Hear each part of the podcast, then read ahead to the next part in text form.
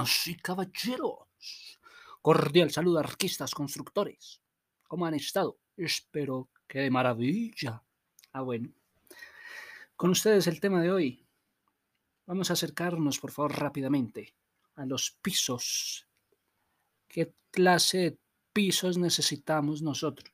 Si queremos empezar con un negocio de pisos, tenemos que informarnos el piso y qué solución nos brinda el piso cuando está laminado, cuando está en uno de sus acabados.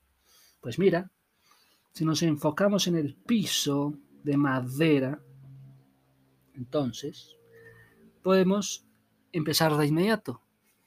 Bueno, empecemos con estos pisos de madera.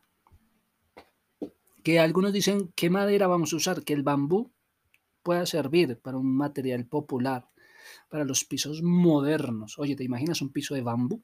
Esto sería un piso moderno. Anteriormente, mira, los suelos de parqué, llaman ellos, solían adherirse con betún caliente, imagínate. Adheriendo, adherirse, al adherirse la madera con betún caliente. Hoy en día se suelen utilizar adhesivos fríos modernos.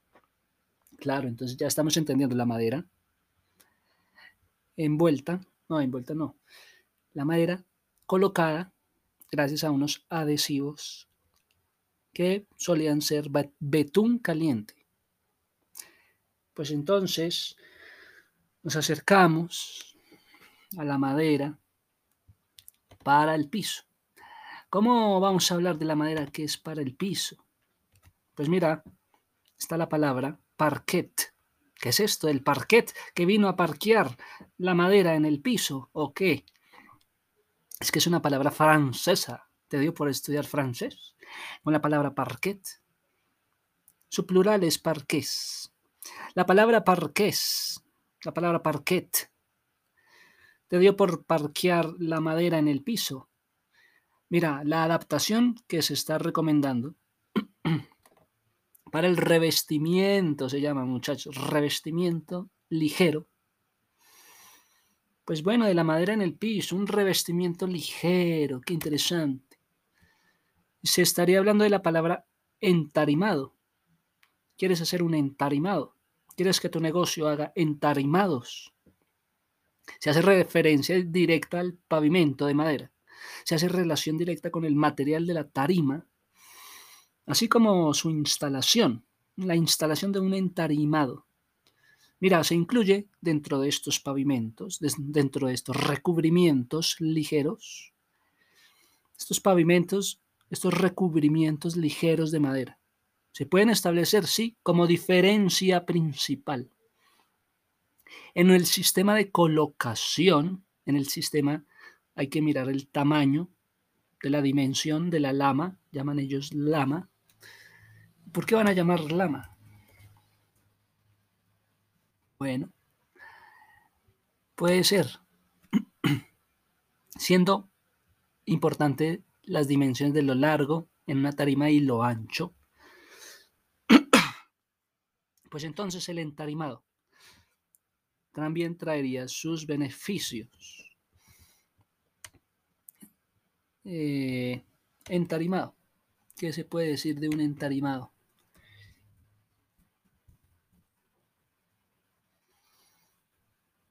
Sí, es como un pavimento de madera. Sí, ya sé. Trae sus beneficios, listo. Mira, pero si les gusta la palabra parquet, ¿quién podría usar un parquet? Aquella persona que desempeña un oficio donde se trabaja con suelos de parquet. Ya sea colocando, restaurando, reparando pavimentos de madera, ¿sí? Pavimentos de madera, con el parquet. ¿Quién inventó esto del parquet? El término parquet empieza a utilizarse durante el reinado de Luis XIV en Francia. Oye, esto del parquet tiene que ver con el, con el francés que llevamos dentro desde el siglo XIV, muchachos. Se usa este acabado, esta técnica, esta instalación, también conocido como el Rey Sol, era Luis XIV cuando se construyó el castillo del Vole Vicomte, revestido con un parquet. Todos quieren parecer al reinado francés.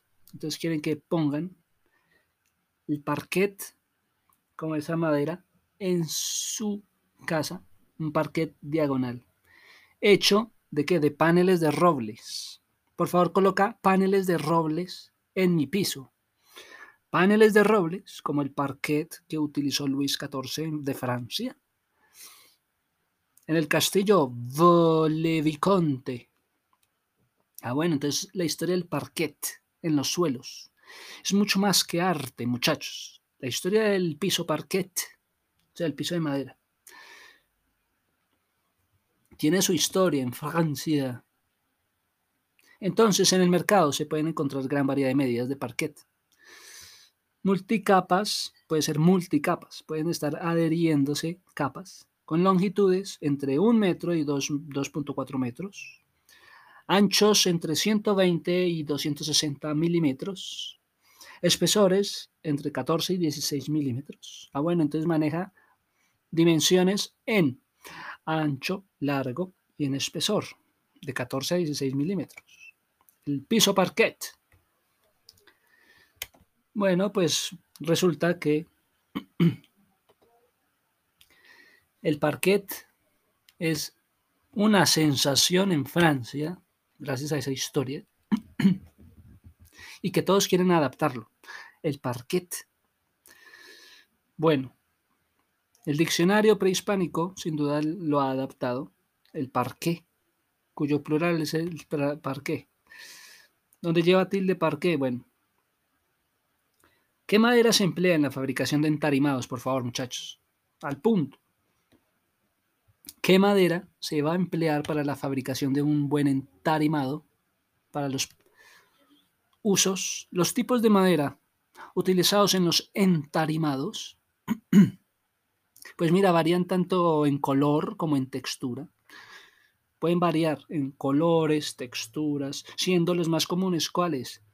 Pues la madera del arce, la caoba, arce, caoba, arce, caoba, el cerezo, el nogal, cerezo, el nogal, el roble, la jatoba, el roble, la jatoba, el mervaú, mervaú.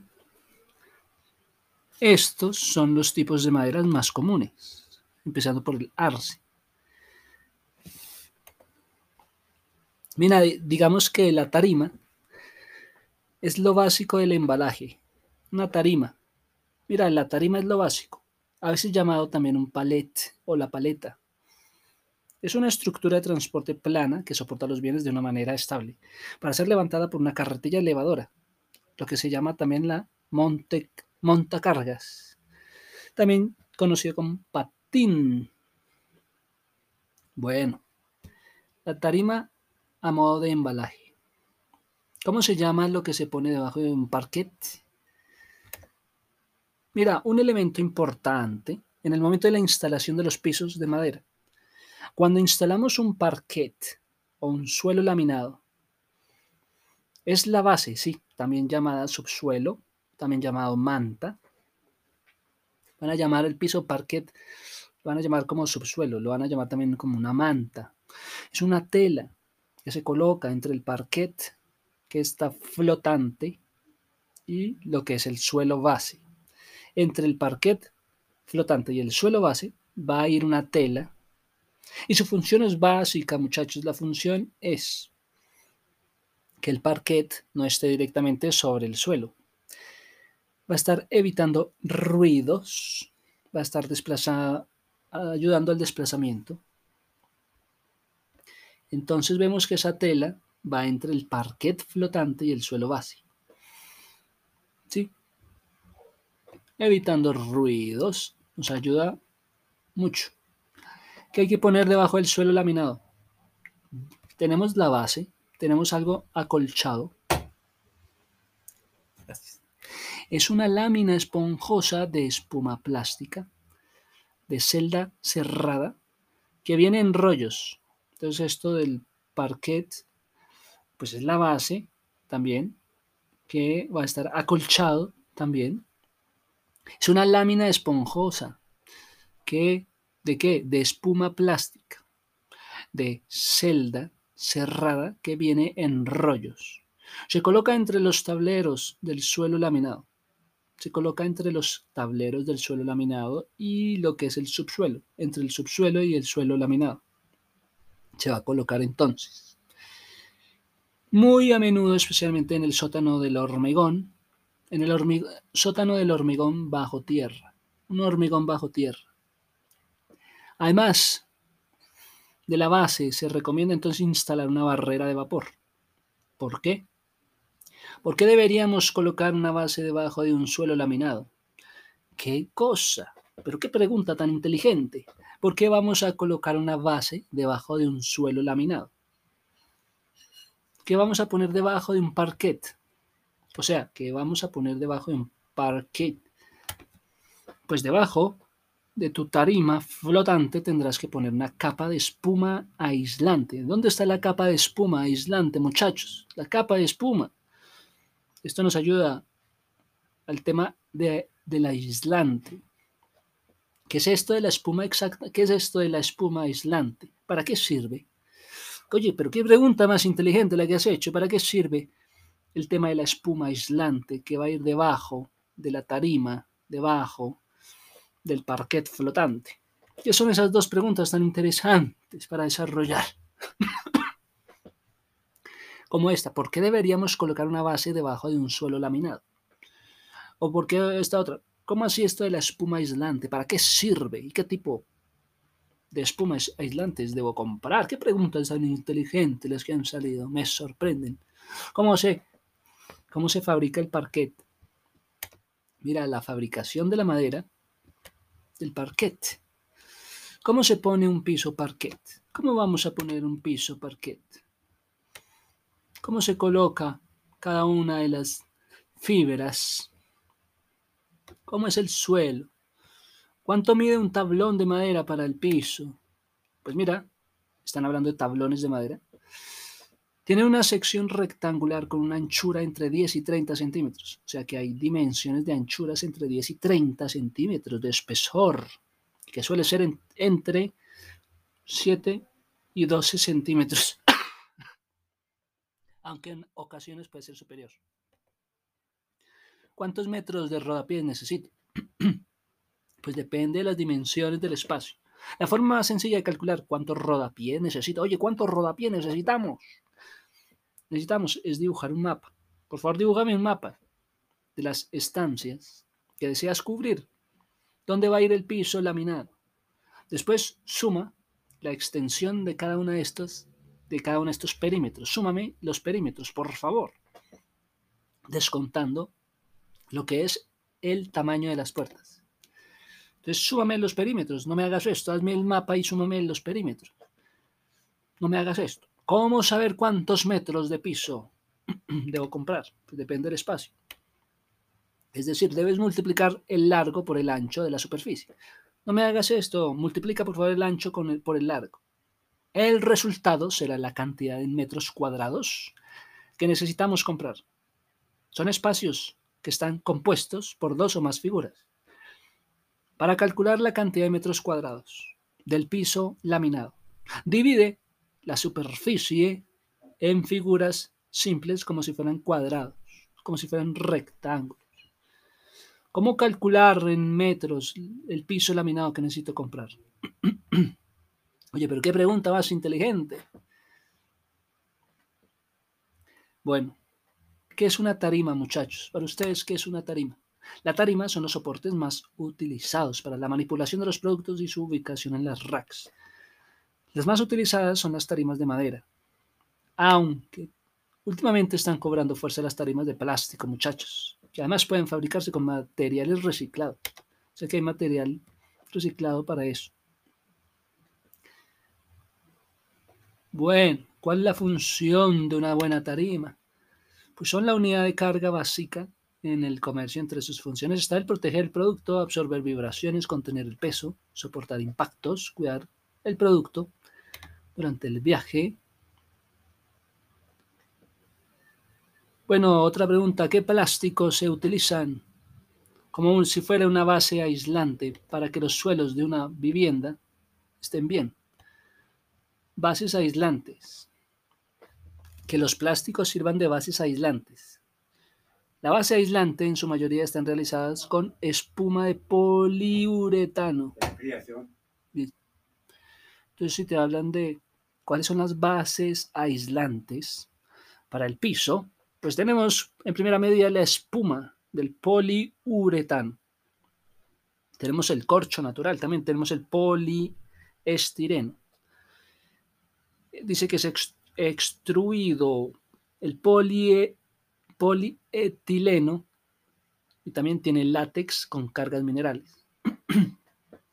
Entonces, ¿cuáles son las bases aislantes que necesita nuestro piso unas bases aislantes bien importantes pueden ser la espuma del poliuretano, también puede ser el corcho natural, también puede ser el poliestireno, que ha sido extruido, o el polietileno, que con látex queda bien. bueno, así se puede aislar la humedad del suelo. Sí, sí se puede. Posibilidades de aislar la humedad en, en el suelo.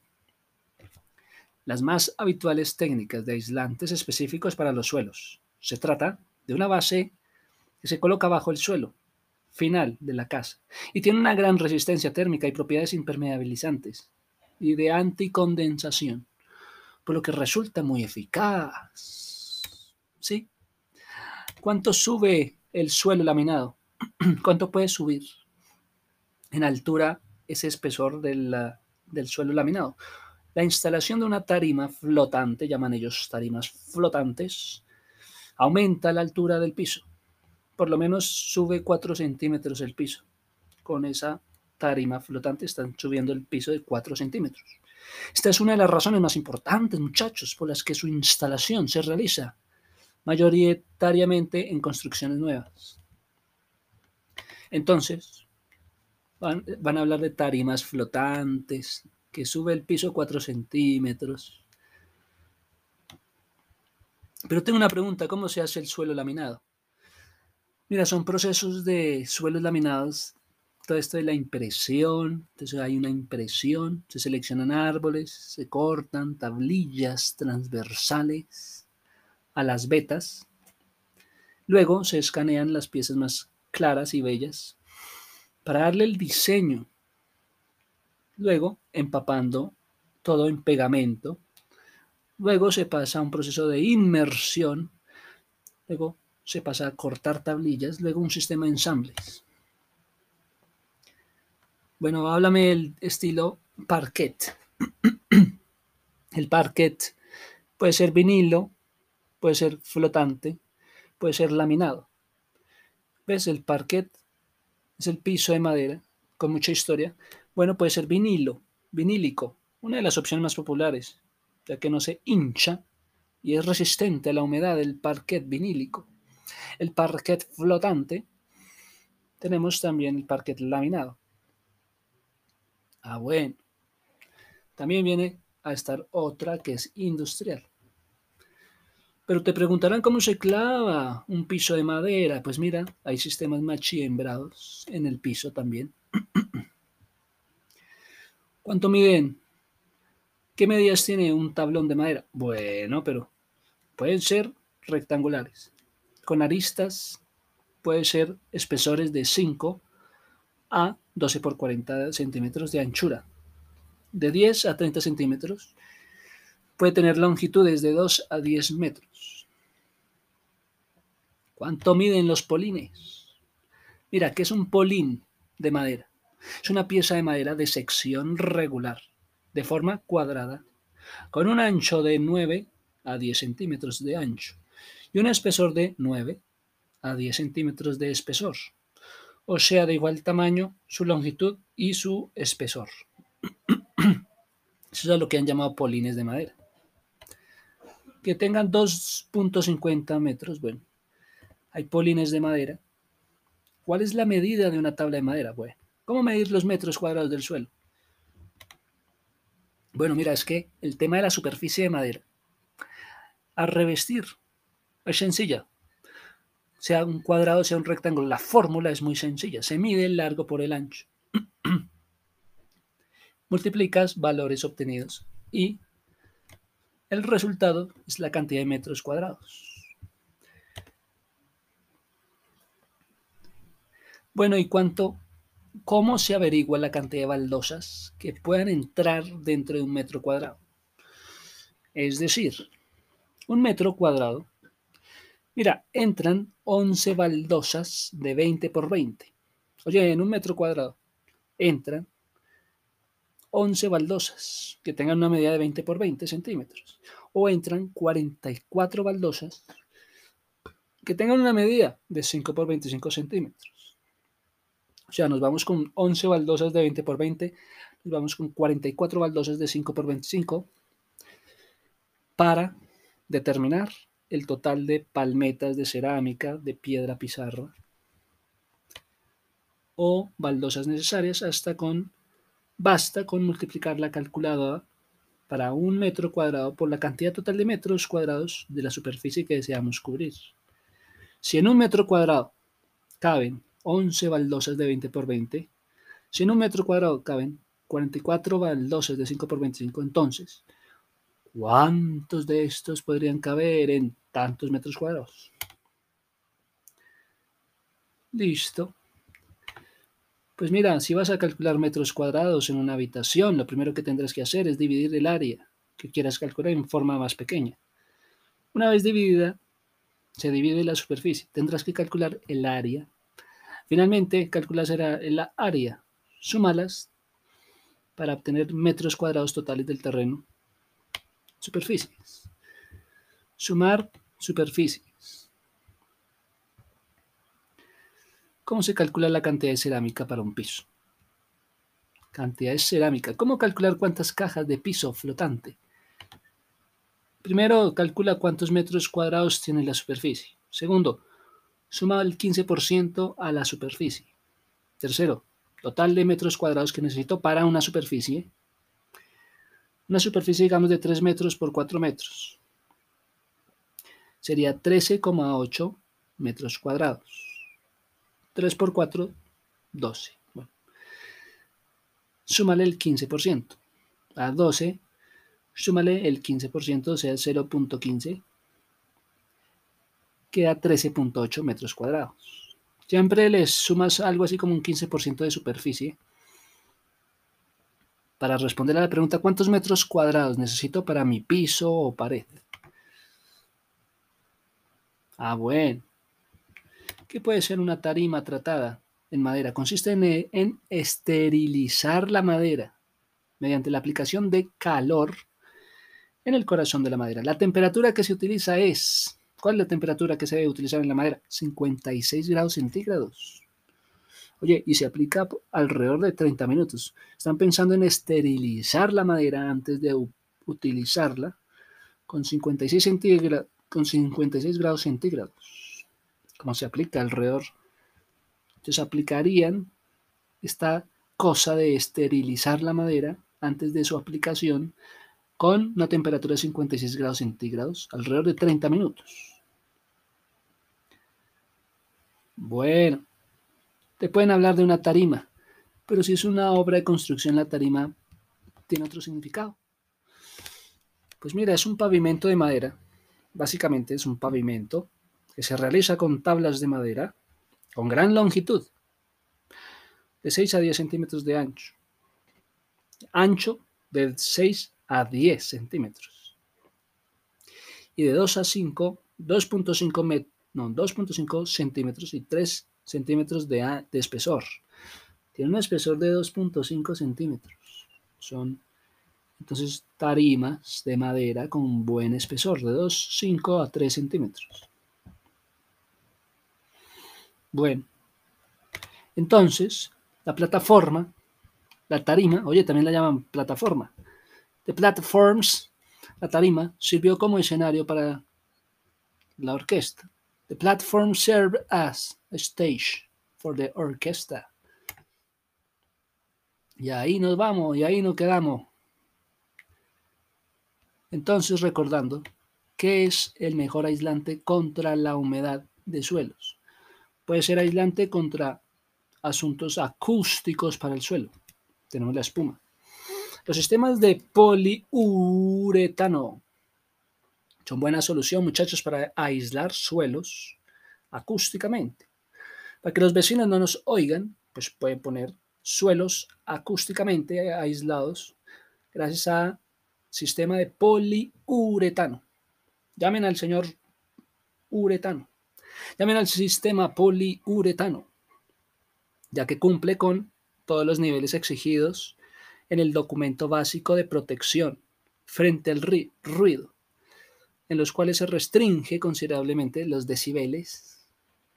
Gracias al señor sistema poliuretano ocurre eso en la construcción. Eso es un aislante acústico, el poliuretano, pero si es un aislante de humedad, algunos de los aislantes térmicos de humedad que se recomiendan son lana de roca, la lana de roca, fibra de madera, fibra de madera, celulosa, celulosa, el corcho, mira el corcho, corcho, o bolitas EPS, materiales trabajados por Eco y Sola que se aplican mediante, mediante proyectado exterior o también insuflado. Se aplica con un insuflado en las cámaras. Se aplica con mediante proyectado exterior. Bueno, es que el material que pueda aislar la humedad, muchachos. La lana de vidrio es aislante. Lana de vidrio. El lana de vidrio eres buen aislante para la humedad. Es uno de los materiales aislantes más conocidos por todos, muchachos. ¿Qué material nos ayuda a aislar la humedad? La lana de vidrio. Espuma aislante. Esto gracias al sistema de poliuretano. Espumas aislantes. O el poliestireno. Tenemos al señor poliuretano, al, al poliuretano, al poliestireno y este expandido. Son tipos de aislantes térmicos también. Tenemos lana de vidrio, lana mineral. Tenemos al corcho. Ahí voy. Y estos son los materiales que por excelencia son aislantes para una buena, para la humedad. Mira, aislantes contra la humedad. Lana de vidrio, lana mineral. Espuma aislante, Ah, tenemos los poli. Poliuretano, poliestireno, expandido. Son tipos de aislantes térmicos. Asimismo el corcho. Qué bueno es saber esto. Qué bueno. ¿Cómo vas a aislar, digamos, el suelo en una planta baja? Pues las plantas bajas que estén mal aisladas en el sótano, pues caen en humedad. Los garajes, pues mira, provoca pérdida de calor. Por ello, el aislamiento de este espacio se realiza tanto en suelos como en el techo. O sea, necesitamos de estos aislantes de humedad en pisos, en techos. En este último caso se colocan placas aislantes. O sea, en el techo van placas aislantes. Rígidas, esas placas aislantes rígidas y semi-rígidas. Mira, es que esto es para aislar lo que es piso y techos también con placas aislantes. Aislar el suelo de una planta baja. Bueno. ¿Cuánto tiempo se tarda en poner el suelo laminado? Mira, por tanto, se puede tardar media, una media de, de 24, o sea, un día o dos días a 48 horas en colocar el suelo, dependiendo del número de metros cuadrados. A diferencia del parquet, el suelo laminado Viene terminado de fábrica, ya viene terminado de la fábrica. Por lo que el suelo laminado ya viene prefabricado, por lo que se puede estrenar, nada más terminar de colocarlo y ya. Poner suelo laminado, no sobar, no sobar. Y aclara tus dudas. Bueno. ¿Cuál es el suelo? ¿Cuál